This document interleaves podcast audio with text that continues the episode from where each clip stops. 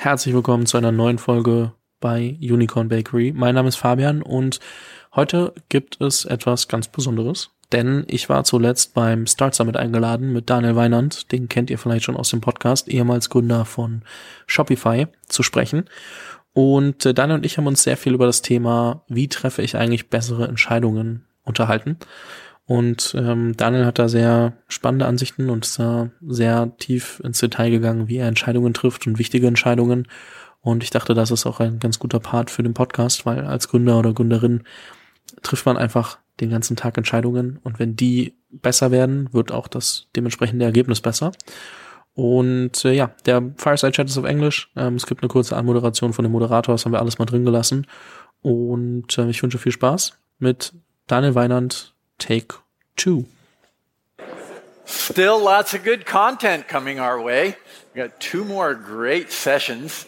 So imagine you're the co founder of a successful tech startup and you get to the point where you can spend your days playing guitar, listening to music, playing poker, and some other new projects. Well, that's what Daniel Weinand, co founder of Spotify, is doing. We're going to find out what he's doing with his spare time and with his innovative time. He's going to be interviewed by Fabian Tausch, who's the host of the podcast uh, Unicorn Bakery, and who we've connected in the past right here at Start Summit. What's next after building Shopify? Okay, over to you, gentlemen. Thank you.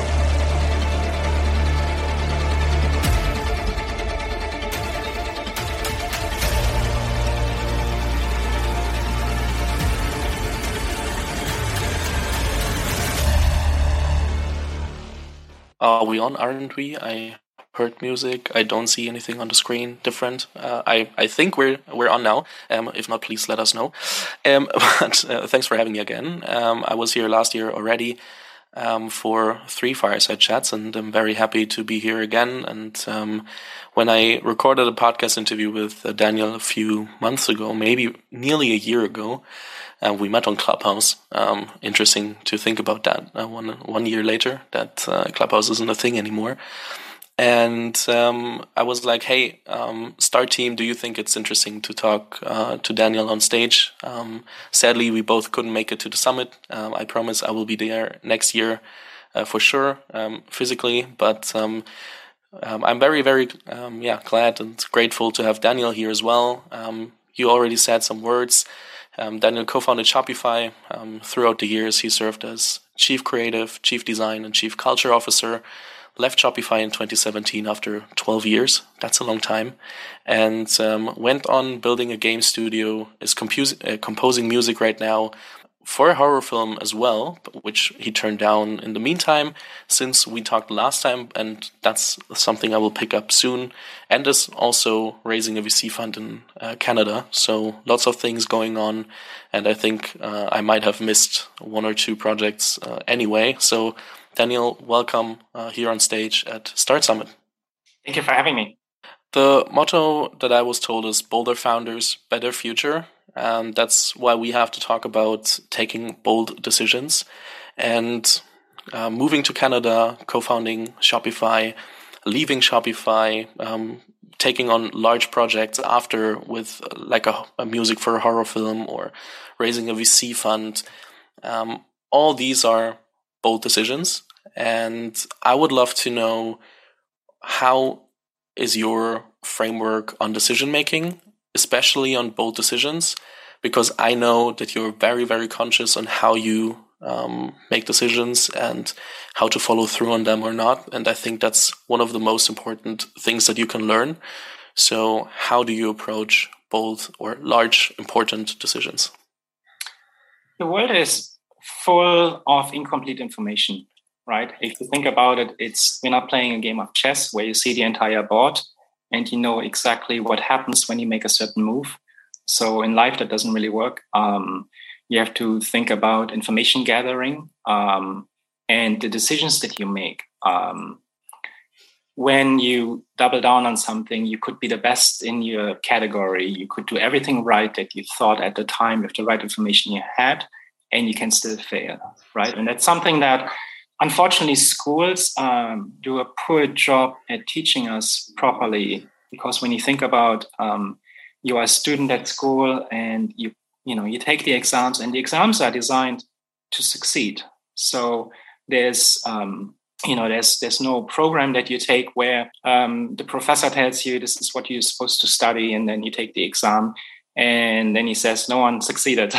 Uh, but that, those things happen in real life. So my decision making framework is a lot about trying to get as much and as valuable uh, information um, in a short amount of time and then figuring out um, what decisions um, would i have to make? Uh, what's the direction for my future? Um, and you're laying down a path. Um, that is something that um, is not set in stone so I will often revise my my opinions and my decisions if new information arises. And I think that's a really important thing that uh, a lot of people don't understand is that they decide something um, and they stick to it no matter what. Sometimes that's a good quality to have, right? Being oblivious to um, you know what could go wrong and, and staying very optimistic to your cause but at the same time um, being able to reevaluate all the time and um, deciding you know some sometimes uh, you spend a lot of time energy work money into something and it turns out not to be a great idea not to be a great product um, and then you have to move on. This could be something that's internally within your startup or this could be something within your life. Um, and it's served me well that um, i'm trying to stay kind of nimble and, and flexible in in the directions that I, I want to go.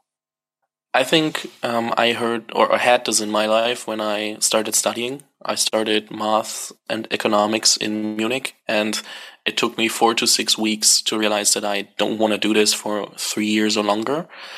And the hardest part was that everyone thought you have to study until the end and you have to go through and follow through with it. Mm-hmm. And it's not possible to um, just leave the studies behind. I'm very glad that I did this decision um, to cut it off after six weeks, which sounds hilarious, to be honest, because I think I didn't even taste the real studying experience, but um, it gave me the time to think about what could be next. And I didn't know what will happen afterwards. But what came out of it was the podcast. It took me six to nine months, but I had the time to evaluate things, figure out what's out there besides the studies that I wanted to do. And now we're sitting here. Like, if you would have said, told me this six years ago, I would have definitely taken that. But um, sometimes you need this freedom to make better decisions. And, but also, how do you know if you should stick to it or follow through? And when do you quit? So, how, um, are you balancing this? Because sometimes uh, you also know the examples of quitting too early, and um, how do you uh, evaluate this?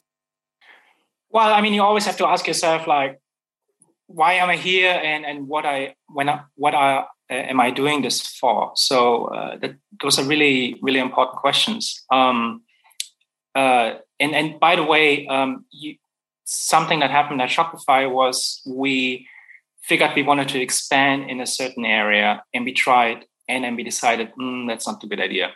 And then we tried it again and um, a few years later uh, and then we decided no that doesn't really work. And then we tried it a third time um, and so my point is that uh, sometimes you may you have a good idea and you want to you pick a pick a direction um, and this this may just be the wrong time um, and and it might you know you, you could put that in kind of like your um, your icebox and you can thought at a later point and then decide maybe now is the right time to do this. Uh, so um, that, that's um, you know uh, that that's obviously something that um, you know you don't want to cons- restrain yourself to to saying like oh I, I, tried this in the past and now i never do this again and i'm i have scar tissue um, so uh, in in terms of like when do I decide when to when to quit something, those are the hardest things because it's easier to stick with something that you had to set your mind on. Um, and again, that's very common for people to to do. They get marching orders either from a boss or from friends or from themselves, and they decide, uh, come hell or high water, uh, I'm going to do this, and I'm either going to go up in flames or I'm going to succeed.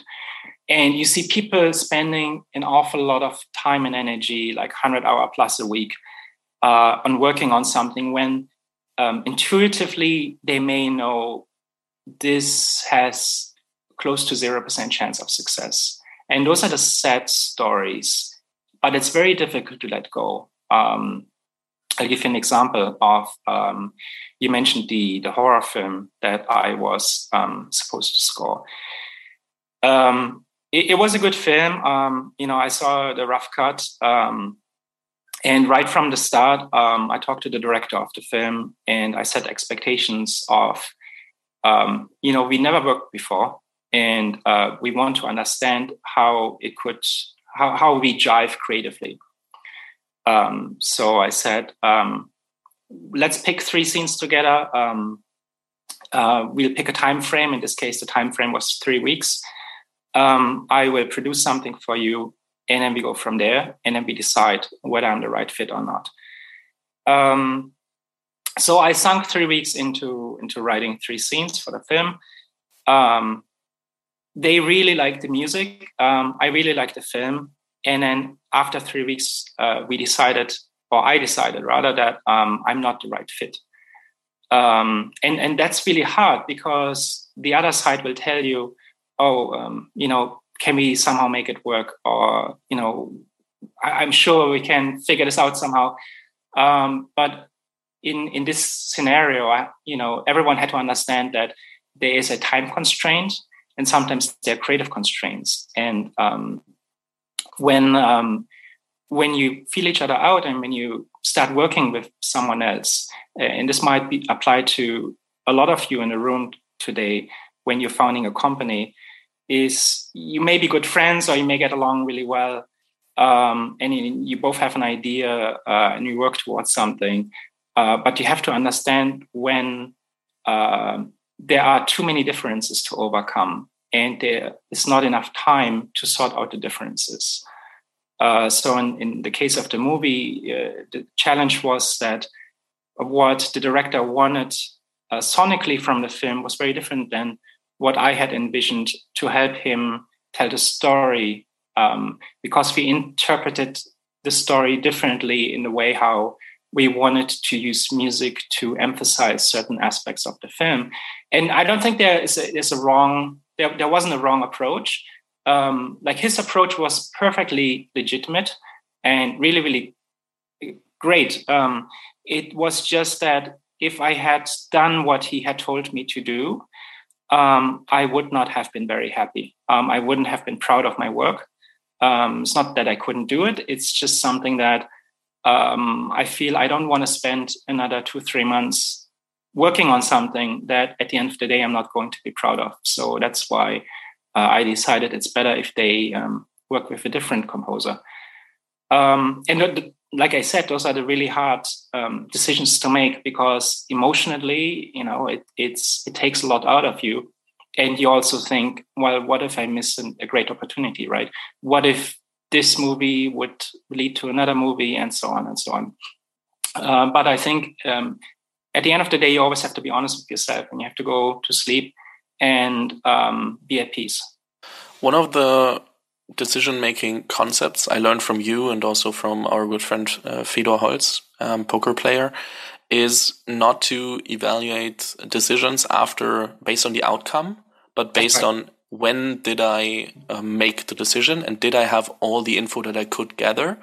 So I should rather judge the information I gathered and made the decision on and based the decision on than the outcome. Because it can be three years later that I realize, okay, all the information that I had were correct and everything that I could gather at the moment, but the outcome is different than expected. That doesn't make it a bad decision. It still can be a good decision, or I could have, yeah, lost or, or missed out on critical information and my uh, information gathering process has to be better next time.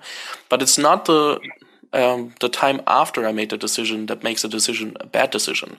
It's how is my, how do I come up with the decision?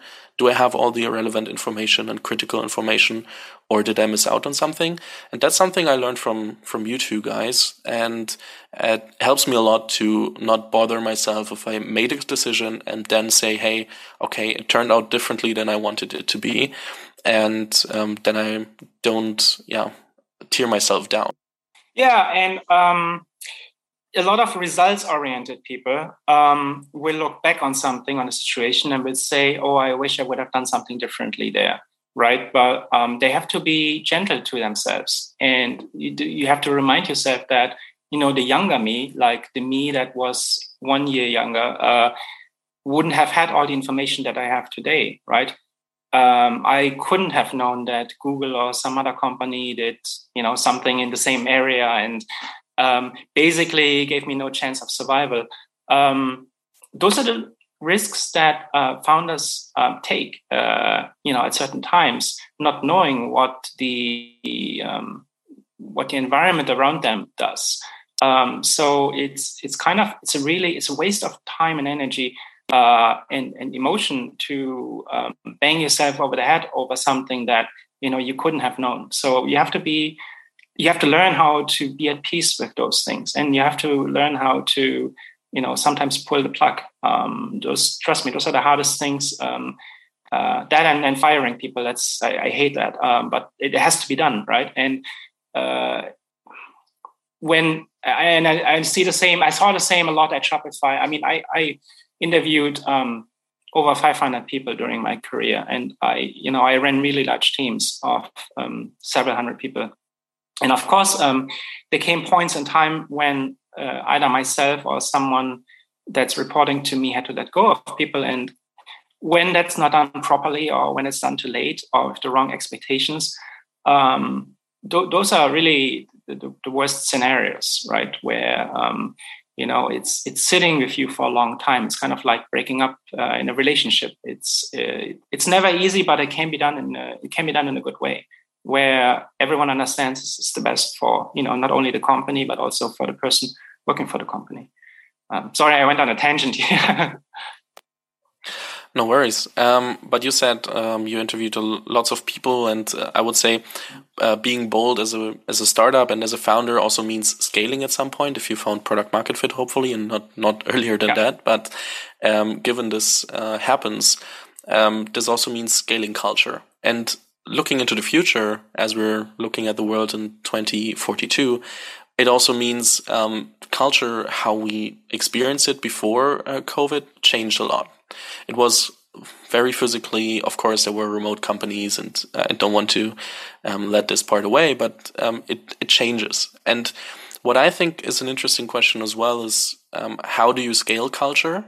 And we then also should talk about how will it be differently like how let's say how did you scale culture at, at shopify and how will it be different um, with the opportunity of remote work and this being a large part of the organization? Maybe is it a risk? Is it an advantage? Um, but let's start with how did you scale culture at at shopify and make sure that um, it worked out even when there were hundreds of people well, we have to first look at what culture actually means, right? Before we talk about what scaling that is. Um, so, culture is the the beliefs and the voluntary actions of a group of people. Um, and um, when we talk about scaling, is well, how do you scale belief of a group of people? Um, it's not something that you know you put in writing and then suddenly uh, everyone is on board with what you just said just because you have a fancy title.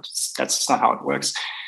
Um, what you have to do is in a company or startup that experiences hypergrowth um, and hires a lot of people, you have to figure out how, like, what is the essence of what my company is today? What do I really like about the mentality of the people in my company? And how do I get more of that?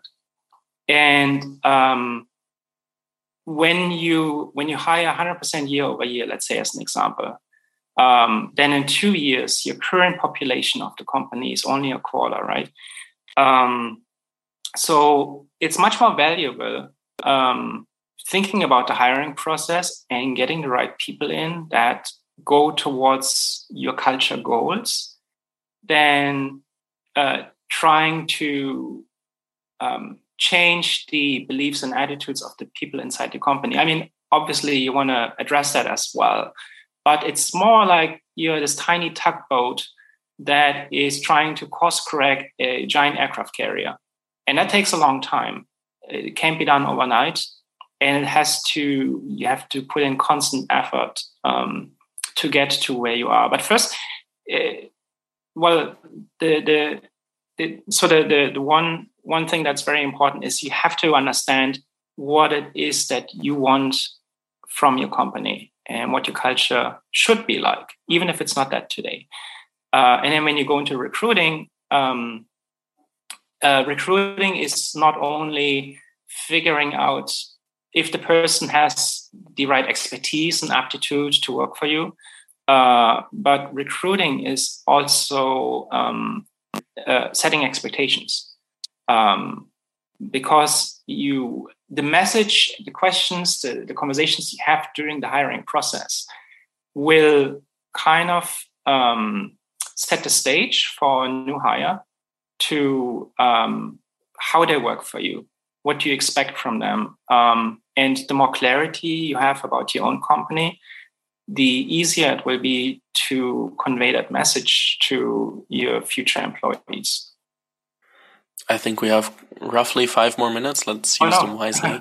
okay. Um, because they, they, they, we ran out of time pretty quickly. Um, first question. Um, do you think remote work is an advantage or a risk or to which part is it an advantage risk for the culture of the company?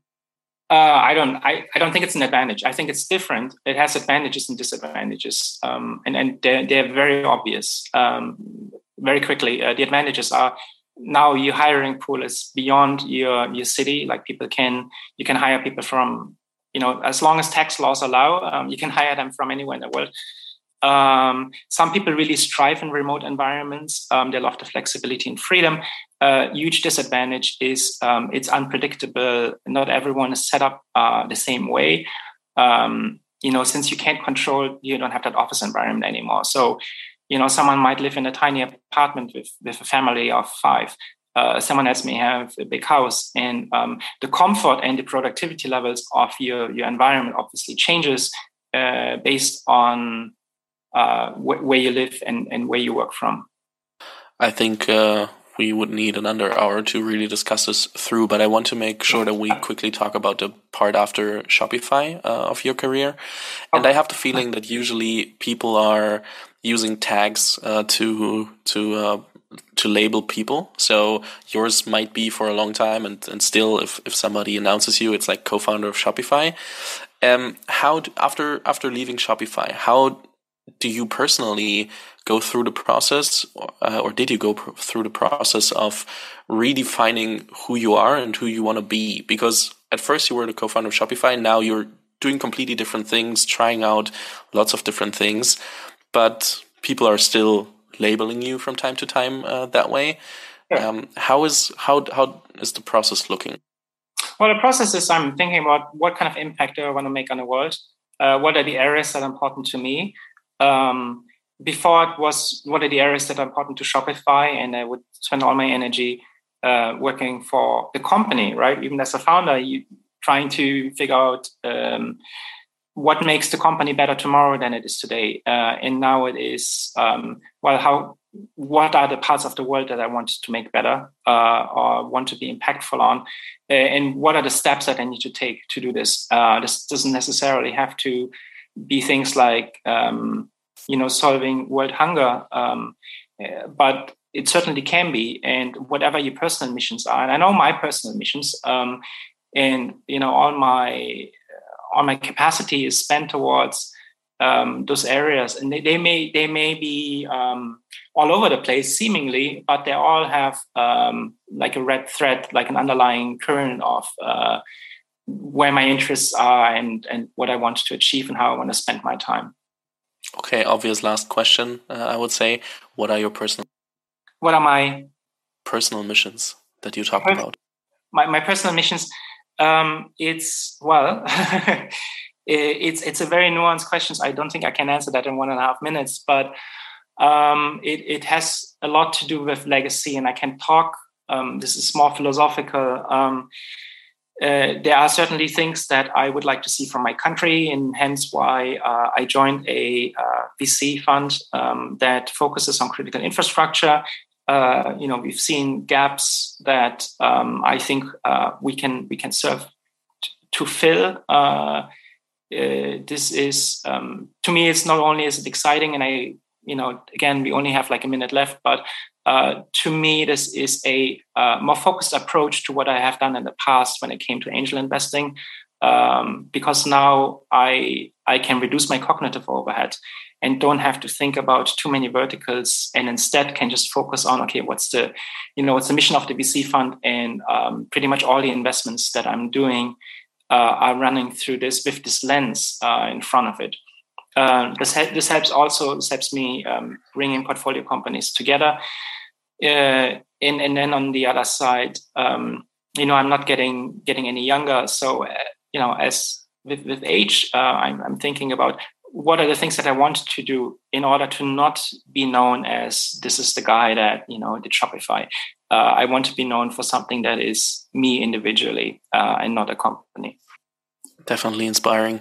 Thank you so much for your time, for all the insights. Um, for everyone out there, feel free to check out the podcast if you liked it. We also have a longer um, uh, interview there. I think it's 80 minutes, so uh, it's in German, but maybe we'll do an English follow up. Thank you, Start Summit, for having us. Uh, next year, I will be there in person. Uh, thank you so much, Daniel. Sounds good. Thank you very much.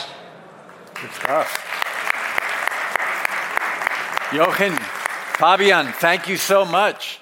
Vielen Dank fürs Zuhören. Falls dir diese Folge gefallen hat, dann musst du auf jeden Fall mal den Unicorn Bakery WhatsApp Newsletter auschecken. Dort bekommst du ein bis zweimal die Woche von mir äh, entweder eine persönliche Sprachnotiz oder eine Content-Empfehlung, Blogpost, Video etc. für Dinge, die du als Gründer unbedingt wissen, lesen, hören musst. Am einfachsten ist es, du klickst auf den Link in der Beschreibung und meldest dich an. Ansonsten kannst du auch auf jungthemapodcast.com slash newsletter gehen.